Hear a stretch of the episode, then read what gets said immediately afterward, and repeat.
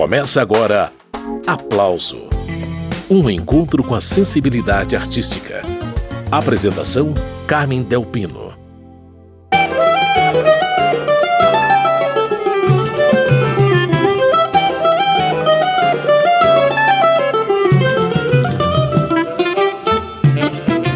Você reconhece a diferença entre samba coco e samba machichado, como esse aí, pelo telefone? Sabe identificar samba de terreiro, samba de roda ou samba de gafieira? Pois o pesquisador e músico Luiz Felipe de Lima lançou um livro que serve de guia para identificar mais de 20 subgêneros de samba. E mais, ele contextualiza cada um deles e oferece exemplos, o que deixa o aprendizado ainda mais divertido. Além de músico experimentado, arranjador e produtor, Luiz Felipe de Lima também é doutor e mestre em comunicação e cultura pela Universidade Federal do Rio de Janeiro. É com ele a conversa hoje aqui no programa Aplauso. Luiz Felipe, bem-vindo. Um prazer receber você por aqui. Obrigado, Carmen. Obrigado pelo convite. Um abraço aí para todo mundo que está ouvindo a gente. Pois é, Luiz Felipe, a nossa conversa é sobre o livro Para Ouvir o Samba, um século de sons e ideias que você escreveu. Logo de cara, eu confesso que eu aprendi muito nessa leitura. Só para começar, eu fiquei muito surpresa com a quantidade de subgêneros de samba, mais de 20, né? Pois é, uh, enfim, isso, isso em termos de samba urbano carioca, né? Tecnicamente, é aquele samba que uh, foi gestado no final do século XIX para o início do século XX no Rio de Janeiro.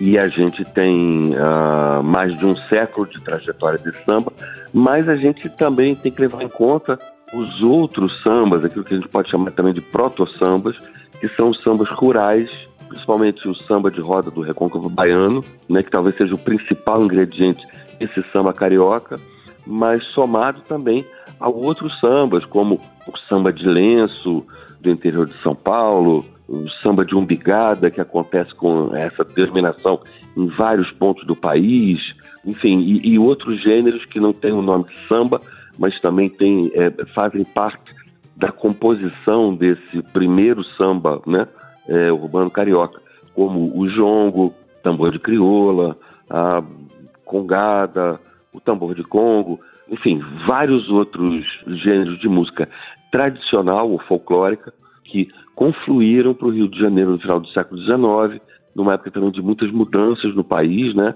A época da abolição, em seguida a República. Então, isso, todos esses eventos proporcionaram um fluxo migratório muito intenso em direção ao Rio de Janeiro, então capital do país. A população do Rio triplicou, quase quadruplicou em cerca de 10 anos.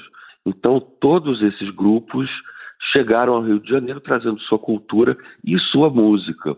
Então, esses gêneros musicais, né, sobretudo de grupos do Nordeste, também da Zona da Mata do Sudeste, aportaram aqui no Rio de Janeiro e começaram também a dialogar com o panorama musical carioca que já existia, que era muito viçoso, né? A gente já tinha no Rio de Janeiro a modinha, o lundu, o batuque, o choro e o machixe. Então, a, a partir da, de, de toda essa esse caldeirão, né, que foi se fundindo, a gente chegou até o samba urbano carioca no iníciozinho ali na, na virada do século XIX para o século XX. Você faz uma imagem que eu achei muito pertinente. Você compara o samba com uma árvore frondosa, de raízes profundas e cheia de ramos, né, Luiz Felipe? Esses ramos seriam subgêneros. Pois é, as raízes são essas que a gente estava falando agora, né? Acho que a principal delas, a que tem maior destaque, é o samba de roda do Recôncavo Baiano, mas essas raízes, enfim, dessas raízes brota um caule, que foi ficando um tronco, que foi ficando cada vez mais largo, mais sólido, e desse tronco vão brotando ramos. Então, o primeiro ramo que a gente observa é o chamado samba machichado, ou samba da cidade nova, né? Aquele samba que tem o pelo telefone, por exemplo. Depois do samba machichado, a gente tem um, um segundo estilo bastante importante, que é o samba do Estácio, né? O samba feito por sambistas do bairro do Estácio e arredores, no bairro próximo ao centro do Rio. E com o samba do Estácio, o samba fica mais parecido com aquilo que a gente tem hoje na cabeça, porque o samba machichado ele tem um ritmo um pouco mais arrastado, tem divisões um pouco diferentes, né? Que estão mais próximos do machixe, de fato, ou do lundu, do que desse samba que hoje a gente identifica como, como samba. E isso aparece com a turma do Estácio. Depois a gente tem o samba choro, que é o resultado do encontro de músicos de choro que começaram a gravar discos acompanhando os cantores de samba e também do encontro deles nas emissoras de rádio, na programação de rádio. E aí criou-se um sotaque novo. Do samba choro, o samba choro também é um galho importante, um ramo importante do qual brotam outros, como o samba de breque, o samba sincopado, numa certa medida o samba, o chamado samba de gafieira, e até o próprio samba exaltação de caráter ufanista. Depois a gente tem o samba canção, que no início também tem parentesco com o samba choro, né? O samba canção numa primeira fase ele está mais ligado de fato ao choro, ao choro canção. Depois ele vai ficando, né? Alcança um ponto de maturação ali pela, pelos anos 40, né? Com Lupicínio Rodrigues principalmente. Depois nos anos 50 ele vai ficando próximo do jazz, né, de alguns ramos de jazz, como o cool jazz, e aí desemboca na bossa nova. É, a gente tem o, o, samba de partido alto, a gente tem o samba de terreiro, do samba de terreiro nasce o samba enredo, é, a gente tem o samba lanço, que é também uma espécie de derivação um pouco mais popular, um pouco mais dançante da bossa nova. Né? O samba lanço é o, é baile é, dançante da bossa nova. Uh, a gente tem o depois, mais nos anos 60, o samba rock, que aparece muito com o Jorge Ben, Benjor hoje, né? A gente tem o samba da MPB, né? MPB, ao contrário do que muita gente imagina, não é exatamente um gênero musical, mas é um movimento musical que abraça vários gêneros que estão surgindo ali nos anos 60 também. A gente tem uma categoria que eu né, batizei de samba pós-MPB, que se refere aos sambistas né, de perfil mais tradicional, que foram lançados é, um pouco na esteira da MPB, né, como é a geração do Paulinho da Viola, Martinho da Vila, Clara Nunes, Bete Carvalho, João Nogueira, Alcione. É, a gente tem logo depois o, o pagode, o chamado pagode carioca, o pagode dos anos 80, talvez seja a, a, de uma certa forma o, o estilo de samba que traz mais astros, estrelas negras.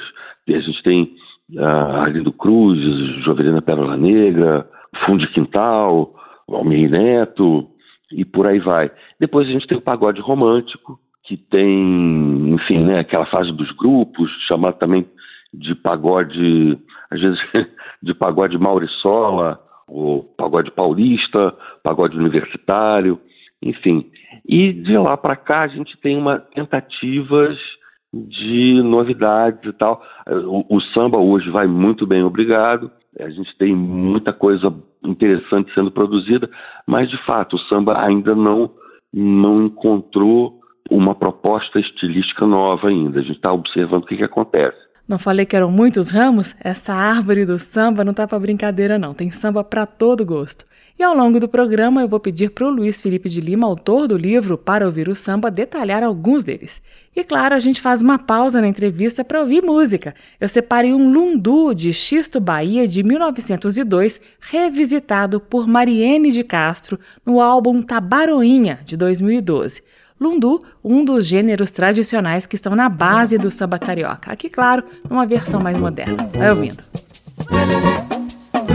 Quanto mais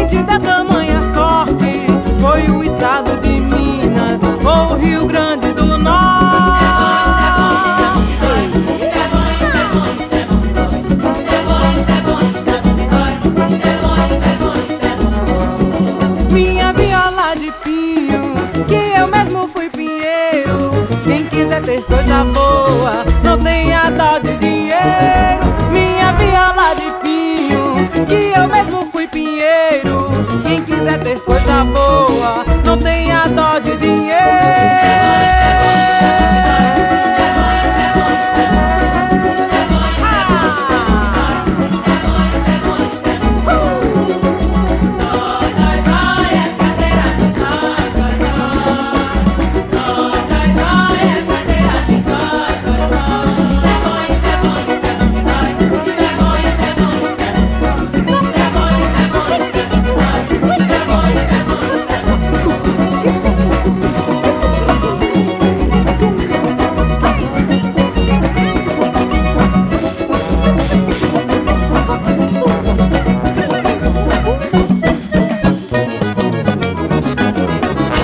Essa foi Mariene de Castro, é de Xisto, Bahia, o Lundu, isto é bom. O convidado de hoje aqui no programa Aplauso é o músico, arranjador, produtor, pesquisador Luiz Felipe de Lima. Recentemente ele lançou o livro Para Ouvir o Samba, um século de sons e ideias, que saiu pela editora Funarte. Pois é, Luiz Felipe, muitas informações nesse livro onde você explica o contexto histórico de cada subgênero de samba, mas também apresenta exemplos, né? O que facilita muito o aprendizado e a curtição mesmo dos sambas. É, a, a proposta é assim, a proposta do livro, em, em, primeiro lugar, é mostrar que samba né, não é uma coisa só. Né? O samba não é um monolito. Quando a gente está falando de samba, a gente está falando de vários sambas ao mesmo tempo.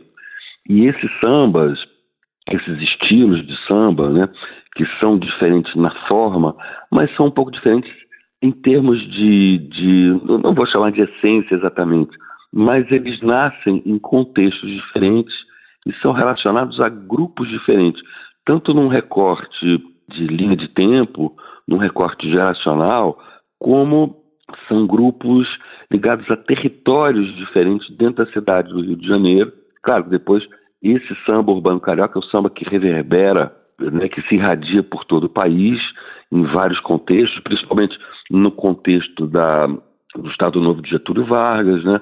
O samba é usado, é um gênero de música popular que é usado muito como, não exatamente como propaganda direta do governo Getúlio, embora é, houvesse um incentivo né, a letras que, por exemplo, exaltassem o trabalho, o valor do trabalho.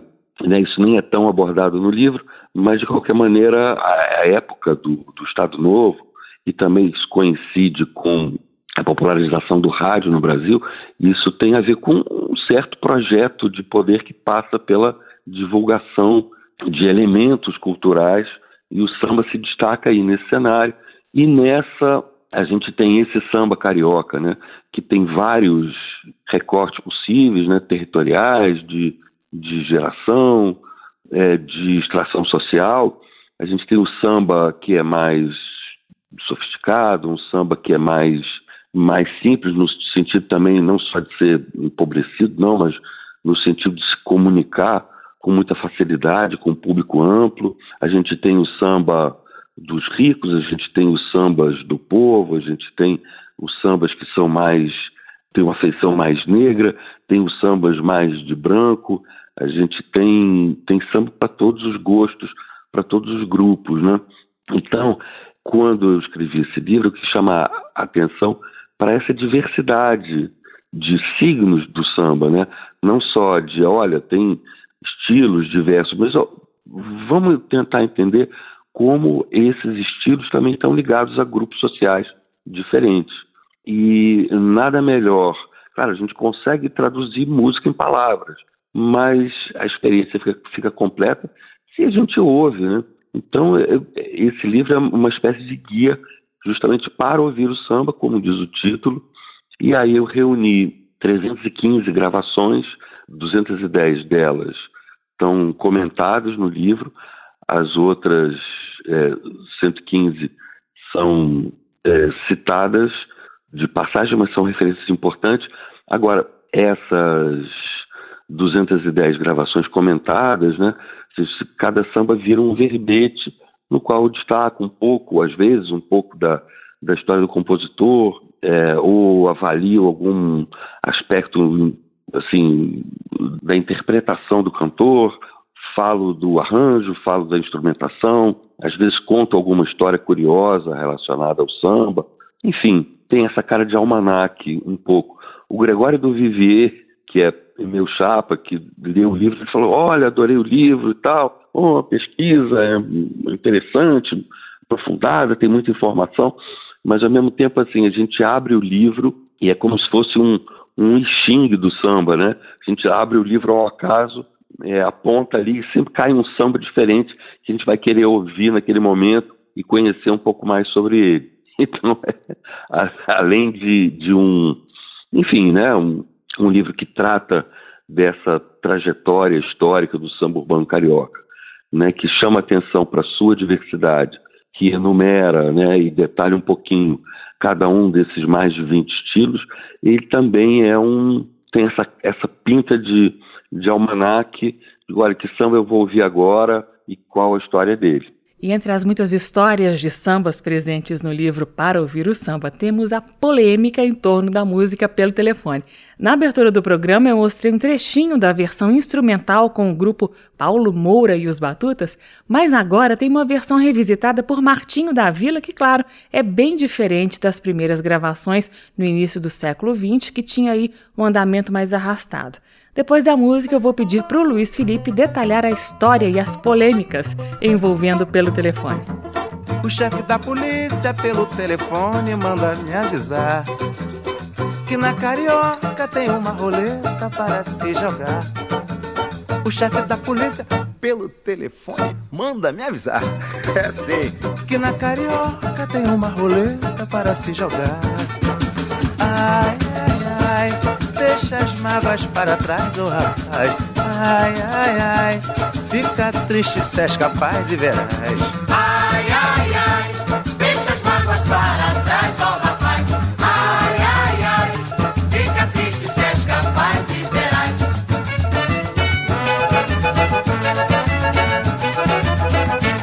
Tomara que tu apanhes pra nunca mais fazer isso.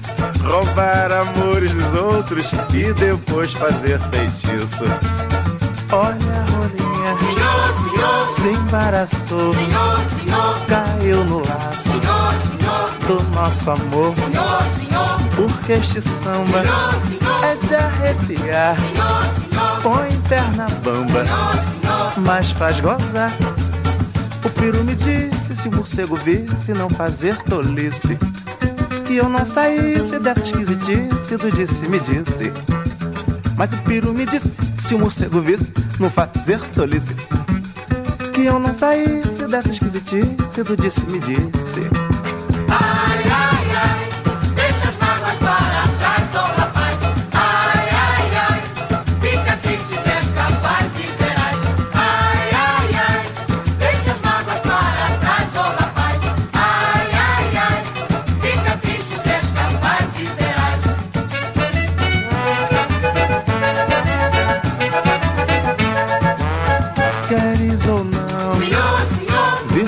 cordão, senhor, senhor, ser folião senhor, de coração? Porque este samba é de arrepiar, põe perna bamba, mas faz gozar.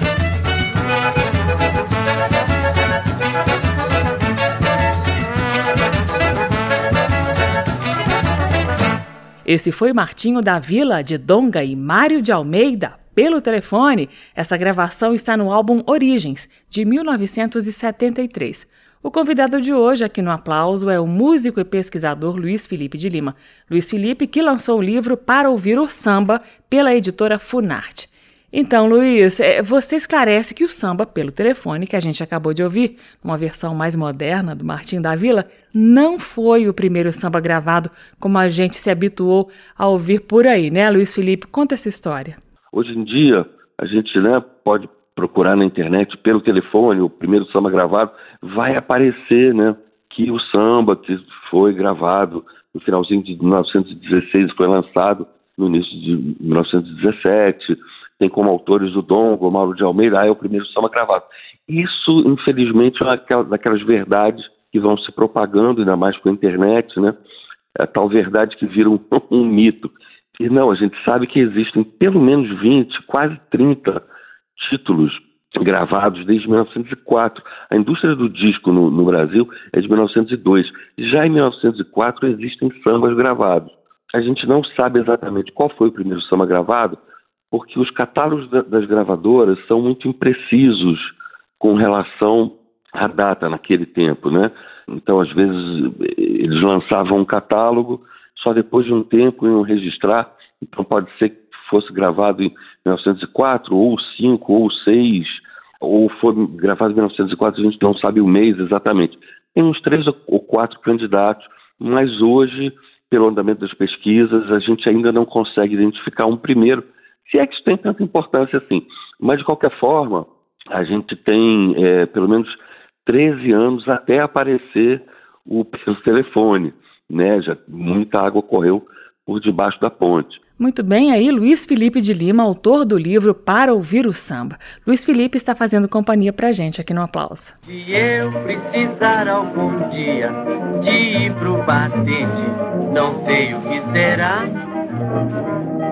Pois vivo na malandragem e vida melhor não há. E lá no início da entrevista, o Luiz Felipe já tinha falado do samba de sambar do Estácio, que lá nos anos 1920 se afastou do sotaque do machixe, característico da Cidade Nova, e acrescentou instrumentos de percussão como o surdo, o tamborim, entre vários outros elementos inovadores. Esse samba aí, O Que Será de Mim, um elogio à malandragem da trinca Ismael Silva, Newton Bastos e Francisco Alves, é um bom exemplo de samba do Estácio. Esses três eram figurinhas carimbadas nos bares aos pés do Morro de São Carlos, no bairro do Estácio. Juntos, eles assinaram alguns clássicos, como Se Você Jurar, que já ganhou várias regravações, entre elas uma de Bete Carvalho, que a gente ouve agora.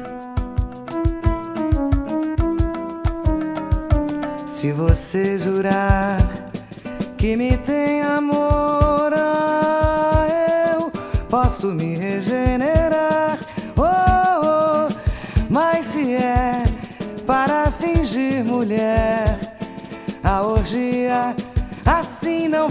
Deixar. Se você, se você jurar que me tem amor, ah, eu posso me regenerar. fingir mulher. A orgia, assim não vou deixar. Muito tenho sofrido por minha lealdade. Agora estou sabido, não vou atrás de amizade.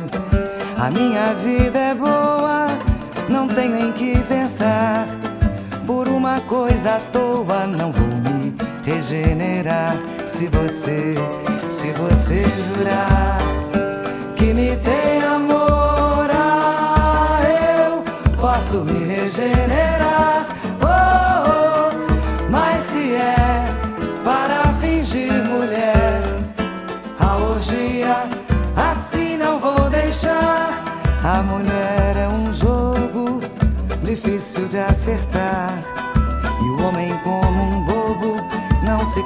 Cansa de jogar. O que eu posso fazer? é se você jurar, arriscar a perder ou desta vez então ganhar. Se você, se você jurar que me tem amor, ah, eu posso me regenerar. Oh, oh, mas se é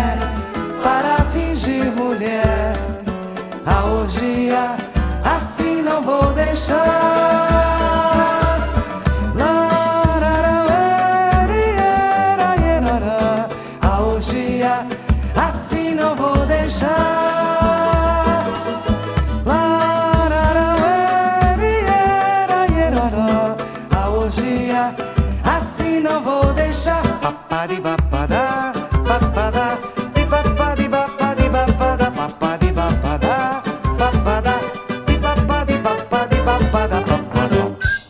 Essa foi Bete Carvalho, de Ismael Silva, Newton Bastos e Francisco Alves, Se Você Jurar.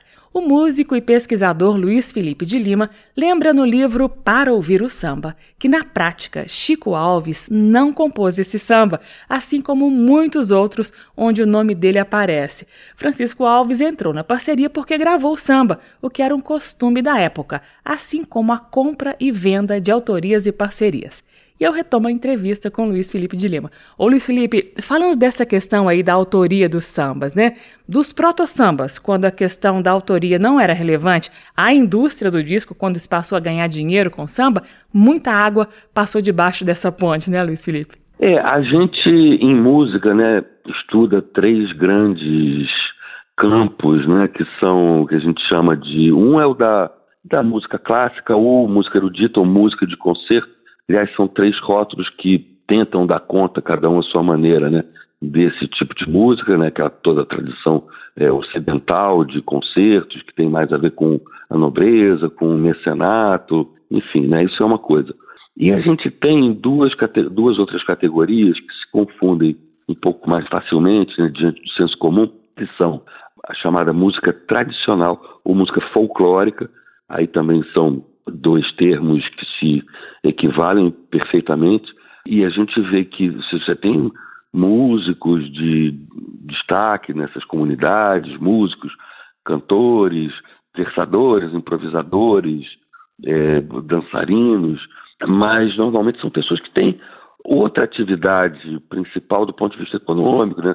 São lavradores, lavradoras, é, operários, artesãos, artesãs, cozinheiras, costureiras, lavadeiras, mas que não. Normalmente a autoria desse repertório todo é coletiva, né? faz parte de um, de um processo de criação coletivo. É justamente toda a expressão musical que nasce, em geral, em sociedades pré-industriais, em meio rural, e que não tem ah, o lucro como um objetivo imediato, não se ganha dinheiro com música que a gente, quando a gente pensa, por exemplo, no maracatu, no antigo maracatu, né, que se fazia ali em Pernambuco, é o que a gente pensa quando se depara com a congada de Minas Gerais, com as cantigas de capoeira, né, são esse repertório tradicional de cantigas de capoeira, essa música folclórica, ou a ciranda também de Pernambuco, o cavalo marinho também de Pernambuco, o samba de roda do Recôncavo Baiano, e a gente vê que se você tem músicos de destaque nessas comunidades, músicos, cantores, versadores, improvisadores, é, dançarinos, mas normalmente são pessoas que têm outra atividade principal do ponto de vista econômico, né? São lavradores, lavradoras, é, operários, artesãos, artesãs, cozinheiras, costureiras, lavadeiras, mas que não. Normalmente a autoria desse repertório todo é coletiva, né? É, faz parte de um, de um processo de criação coletivo. Nos seus primórdios, todas essas manifestações não davam valor à propriedade intelectual, por exemplo, não, nem se discutia isso. Né? A, a, as cantigas todas das religiões de matriz africana, né, dos, dos terreiros de Umbanda, de Candomblé. Quem é que fez? Ninguém sabe, ou ninguém se dá conta, ou às vezes você tem uma cantiga que aqui é cantada de um jeito, ali ela, ela é modificada, depois em outro lugar ela é ainda um pouquinho mais diferente. Então isso passa pelo filtro mesmo da, da prática e ninguém tem muita preocupação em fazer de um jeito, né, que ah, está registrado assim, então vamos fazer assim. Não, quando aparece a música popular, já no contexto das sociedades industriais, já no contexto da indústria cultural, a música passa a dar dinheiro e não só dar prestígio. Antes a música podia dar prestígio né, para os músicos, cantores, dançarinos dentro de uma determinada comunidade. Né? Eles eram valorizados pela sua performance, mas a autoria não era uma coisa, uma questão tão na qual sequer se prestava atenção, de uma maneira geral, claro.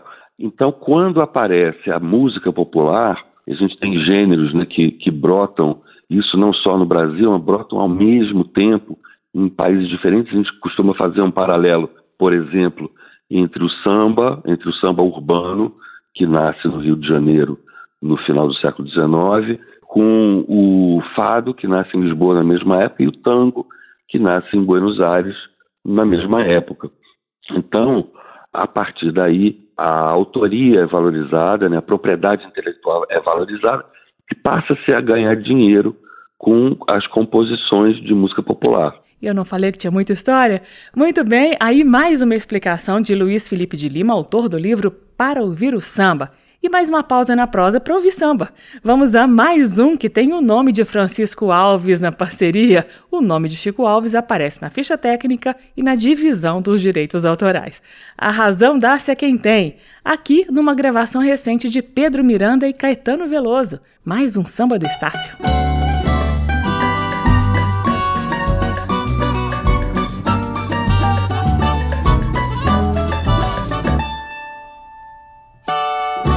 Se meu amor me deixar, eu não posso me queixar. Vou sofrendo sem dizer nada a ninguém. A razão dá-se a quem tem. Se meu amor me deixar, eu não posso me queixar. Vou sofrendo sem dizer nada a ninguém. A razão dá-se a quem tem. Sei que não posso suportar. Se meu amor me deixar, Se de saudade eu chorar, eu não posso me queixar. abandonado sem vintém. Vou sofrendo sem dizer nada a ninguém. Quem muito riu chora também. A razão dá-se a quem tem. Eu vou chorar só em lembrar. Se meu amor me deixar, Dei sempre golpe de azar. eu não posso me queixar. Pra parecer que vivo Vou bem. sofrendo sem dizer nada a ninguém. A esconder que amo alguém. A razão dá-se a quem tem. Se meu amor me deixar, Se meu amor me deixar, eu não posso me queixar. eu não posso me queixar. Vou sofrendo sem dizer nada a ninguém. A razão dá-se a quem tem. Se meu amor me deixar, eu não posso me queixar. Vou sofrendo sem dizer nada a ninguém. A razão dá-se a quem tem. Sei que não posso suportar. Se meu amor me deixar, Se de saudade eu chorar, eu não posso me queixar. abandonado sem vintém. Vou sofrendo sem dizer nada a ninguém. Quem muito riu chora também. A razão dá-se a quem tem. Eu vou chorar só em lembrar. Se meu amor me deixar, Dei sempre golpe de azar. eu não posso me queixar. Pra parecer que vivo bem. Vou sofrendo sem dizer nada a ninguém. A esconder que amo alguém. A razão dá-se a quem tem.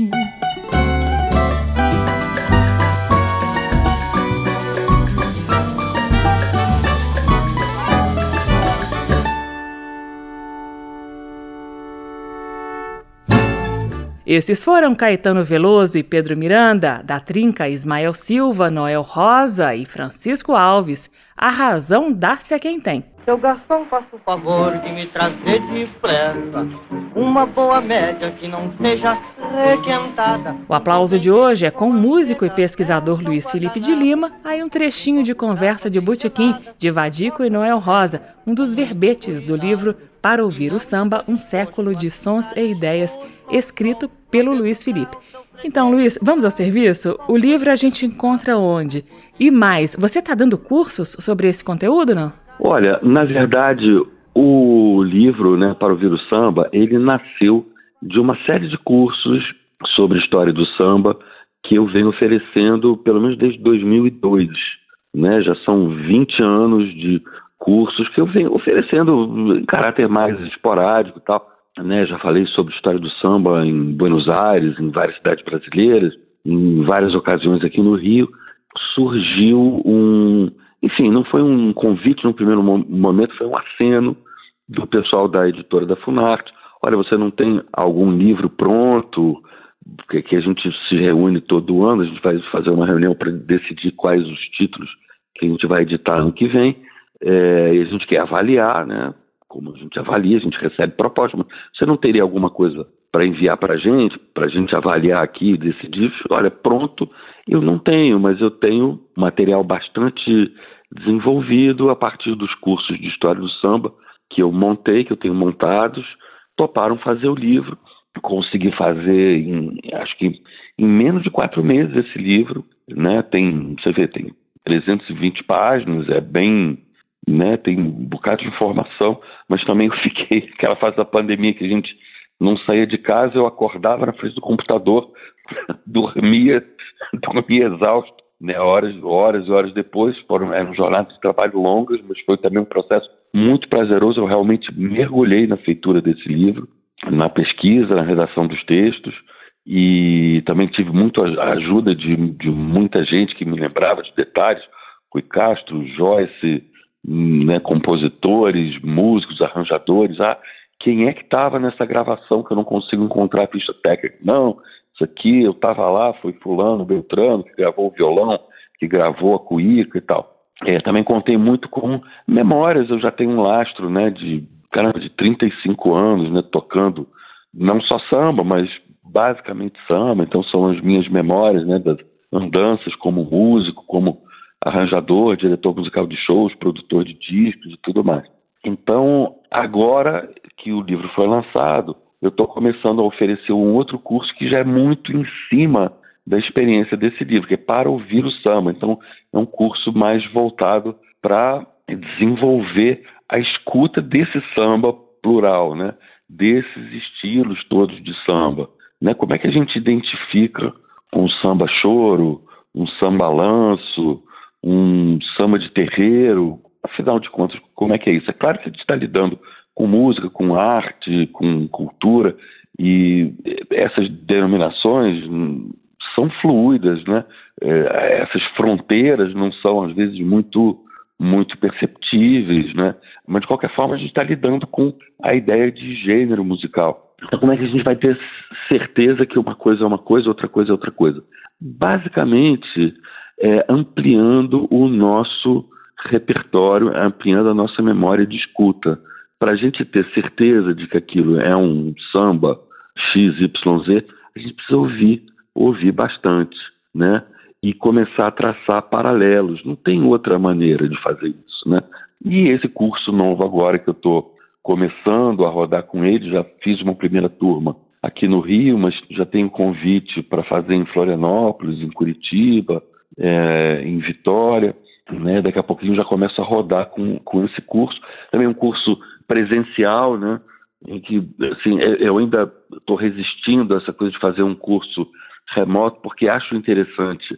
É, eu fiz uma primeira experiência aqui no, no, Rio que foi, foi bastante positiva, né? que a gente vai com a turma, né? a turma ali presente, discutindo e as pessoas falando né? o que, que cada uma delas percebe. Então, você tem uma, uma espécie de construção é, coletiva de escuta que pode ser uma experiência muito proveitosa. Muito bem, esse é Luiz Felipe de Lima, autor do livro Para Ouvir o Samba. Vixe, como tem Zé, Zé de baixo, Zé de ripa, desconjuro com tanto Zé, como tem Zé lá na Paraíba. Luiz Felipe, eu queria que você falasse agora da troca entre o samba carioca e os ritmos nordestinos, como o coco, que acabou gerando samba coco, né? Uma especialidade do compositor Gordurinha, também de Jackson do Pandeiro. É o caso desse aí, como tem Zé na Paraíba, de Manezinho Araújo e Catulo de Paula. Eu gostaria de uma explicação sua sobre como se deu essa retroalimentação aí entre samba e música nordestina e os frutos que isso acabou gerando, Luiz Felipe. Olha, samba coco é a, a aproximação, né, em direção ao universo do samba de alguns gêneros populares nordestinos, né? Com coco em primeiro lugar, mas o coco, forró, baião, rojão, isso tem a ver com o movimento que uh, os compositores, intérpretes nordestinos, de uma maneira geral, baianos, pernambucanos, alagoanos, cearenses, faziam é, em direção ao Rio, que era a, durante algumas décadas foi teve, deteve essa hegemonia né, de produção cultural. Todo mundo, para fazer sucesso em nível nacional, vinha é, para o Rio de Janeiro. E os compositores e, e cantores nordestinos vinham para o Rio. E um pouco é aquela coisa de não, vamos tentar fazer um meio do caminho. O samba faz sucesso, a gente faz uma coisa que fica no, no meio do caminho entre o que né, tem a ver com a nossa tradição de música popular e com o samba, que é aquilo que faz sucesso. Me perguntaram agora, há pouco tempo, numa entrevista, ah, qual a influência do samba em outros estilos de música popular. Eu parei para pensar e falei, olha, eu não sei se o samba ele tem influência é, tão notável, tão marcada assim em outros estilos, mas acho que são como o samba tem uma força muito grande, até pela sua diversidade. O samba ele é muito plural, ele alcança várias vertentes, cada uma apontada para um lado diferente, né? O samba ele acaba incorporando, é o samba que chama, né? Outros, outras manifestações musicais para dentro dele. Então a gente tem o samba canção. A gente não tem canção samba. A gente não tem coco samba. A gente não tem choro samba. A gente tem samba choro, samba canção, samba coco, né? Então o samba é o polo de, de atração de várias expressões musicais. Muito, muito a gente não tem rock samba, a gente tem samba rock, né? A gente não tem soul samba, a gente tem samba soul.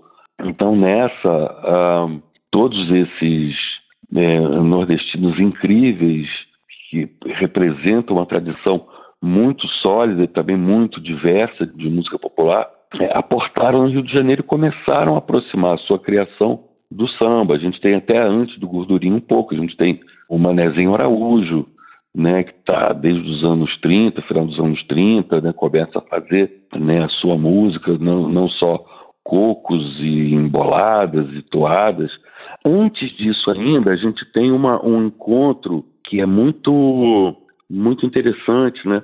que é o sucesso feito por um grupo chamado Turunas da Mauricéia. Mauricéia é um dos nomes de Recife, né? E então eram músicos pernambucanos como João Pernambuco, Percy Miranda e outros tantos que chegaram no Rio de Janeiro no final dos anos 20 ainda e fizeram um sucesso assim colossal de uma hora para outra, o pessoal no Rio de Janeiro queria saber de ouvir, cantar emboladas, cocos, toadas, modas. Então começaram a, a ter, não exatamente imitadores, mas né, grupos de músicos aqui no Rio de Janeiro que queriam fazer uma coisa parecida.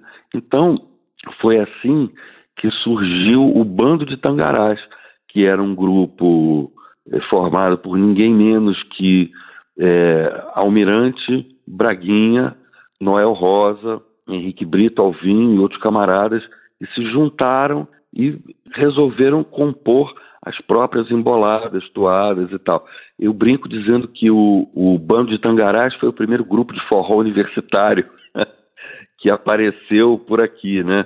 Porque justamente eram, eram jovens, muito jovens, na faixa de, de 20 anos, 20 e pouquinhos, né, não mais que isso, que estavam querendo reproduzir aquele som que né, era, era então diferente na capital brasileira, não, não se conhecia muito música nordestina, fez um sucesso danado.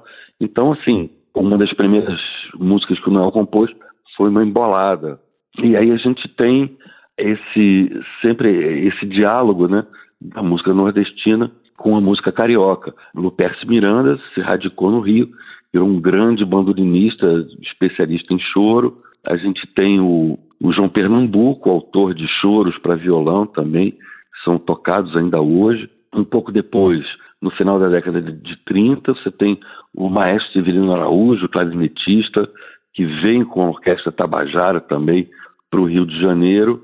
Enfim, a Orquestra Tabajara marcou a época, foi uma das grandes orquestras de gafieira que a gente teve. Digo que a gente teve porque estava em funcionamento até, se eu não me engano, até o início da pandemia. Acho que ela finalmente se desarticulou, mas eu tenho até uma lembrança ótima, porque na minha festa de casamento, meu falecido sogro contratou a Orquestra Tabajara, assim, foi uma festa inesquecível por conta da, da Tabajara.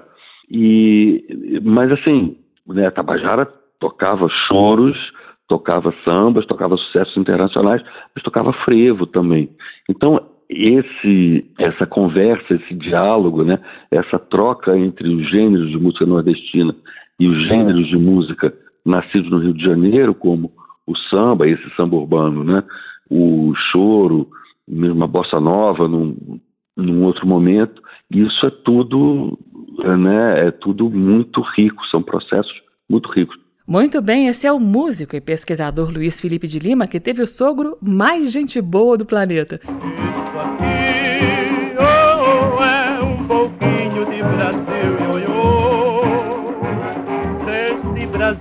Canta e é feliz, feliz, feliz. Pois é, Luiz Felipe, apesar de todas as informações sobre as características em comum de cada gênero musical, de cada subgênero, existem muitas nuances, né? Por exemplo, como que a gente pode ter certeza sobre qual tipo de samba exaltação a gente está ouvindo? Aí o negócio complica um pouquinho para mim. Eu queria uma explicação, por favor. Porque existem dois tipos de samba exaltação, né?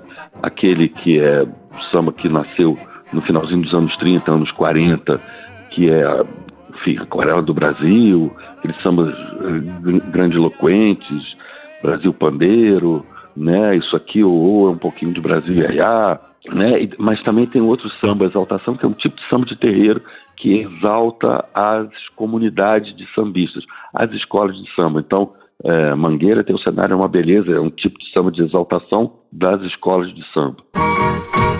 Se você disser que eu desafino amor, saiba que isto em mim provoca imensa dor. Eu tô dando vários saltos temporais aqui. Impossível reproduzir mais de 300 páginas em uma hora de programa. Então, indo para 1958, Luiz Felipe, qual que é o seu pensamento sobre bossa nova, a relação entre bossa nova e samba? Bossa nova fica aquela coisa, é um outro gênero ou é um samba propriamente?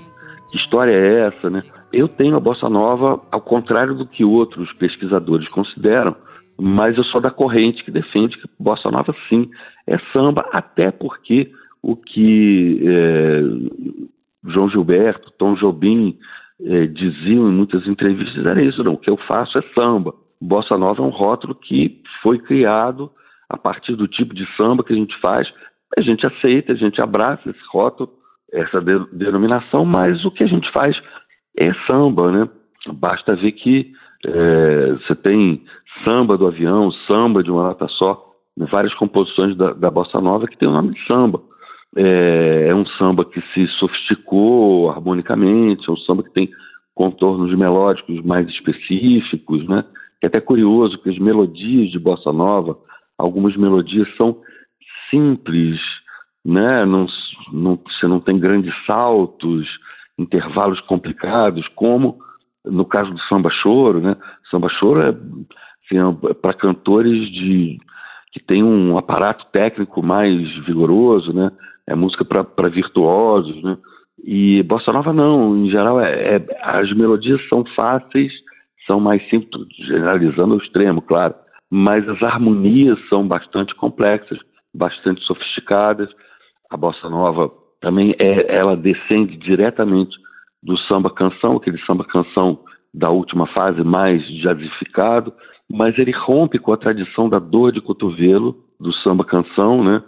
Aquela tradição do é, ninguém me ama, ninguém me quer, ninguém me chama de meu amor, meu mundo caiu e me fez ficar assim, é, nunca mais eu serei feliz enquanto vida eu tiver a bossa nova ela desproblematiza as relações amorosas, né? É sol, é sal, é sul, um cantinho, um violão, esse amor, uma canção, né? É, é, é uma nova geração que vem com essa esse discurso, não, tudo bem, vamos curtir a vida, vamos aproveitar a vida. Mas continua sendo samba. Para mim, é um ramo importante da árvore do samba que frutificou mais longe do tronco, talvez. Esse é Luiz Felipe de Lima e eu separei para a gente ouvir Tom Jobim cantando samba de uma nota só, um bom exemplo desse samba diferente chamado Bossa Nova.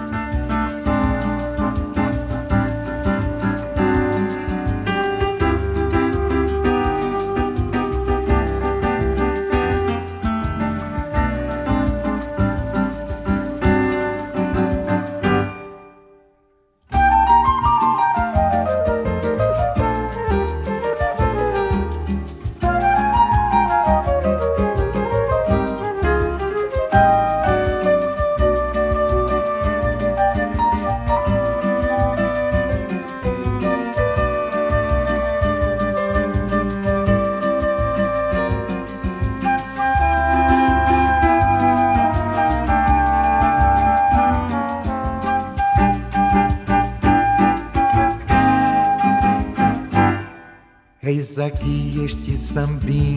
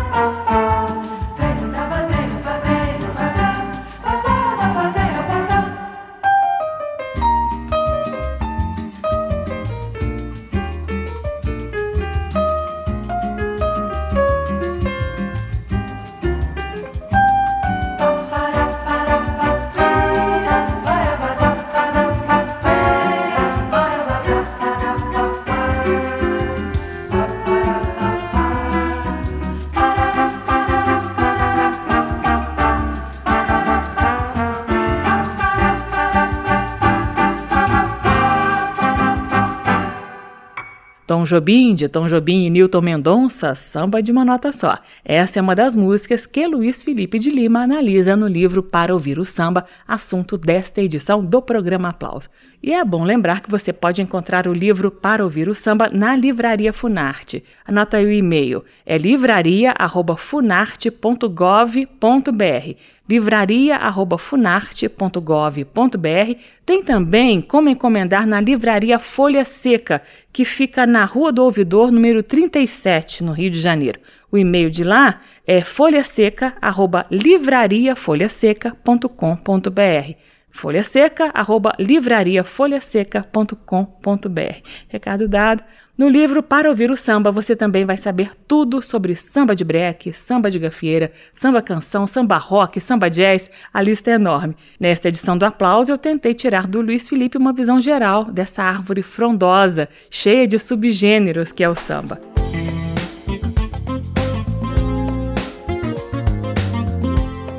O aplauso termina aqui. Hoje eu entrevistei o músico, arranjador, produtor musical, pesquisador e escritor Luiz Felipe de Lima. O assunto foi o livro Para Ouvir o Samba, um século de sons e ideias que saiu pela editora Funarte. Você encontra esta e outras edições do Aplauso em podcast. O áudio também está disponível na página da Rádio Câmara, o endereço é rádio.câmara.leg.br, rádio.câmara.leg.br. Rádios parceiras também retransmitem o programa em todo o país. É o caso da Rádio da Universidade Federal de Ouro Preto. Um abraço a todos os ouvintes. Semana que vem eu volto com mais lançamentos sobre música popular brasileira. Tchau! Termina aqui. Aplauso. Um encontro com a sensibilidade artística. Uma produção da Rádio Câmara, transmitida pelas rádios parceiras de todo o Brasil. Apresentação: Carmen Del Pino.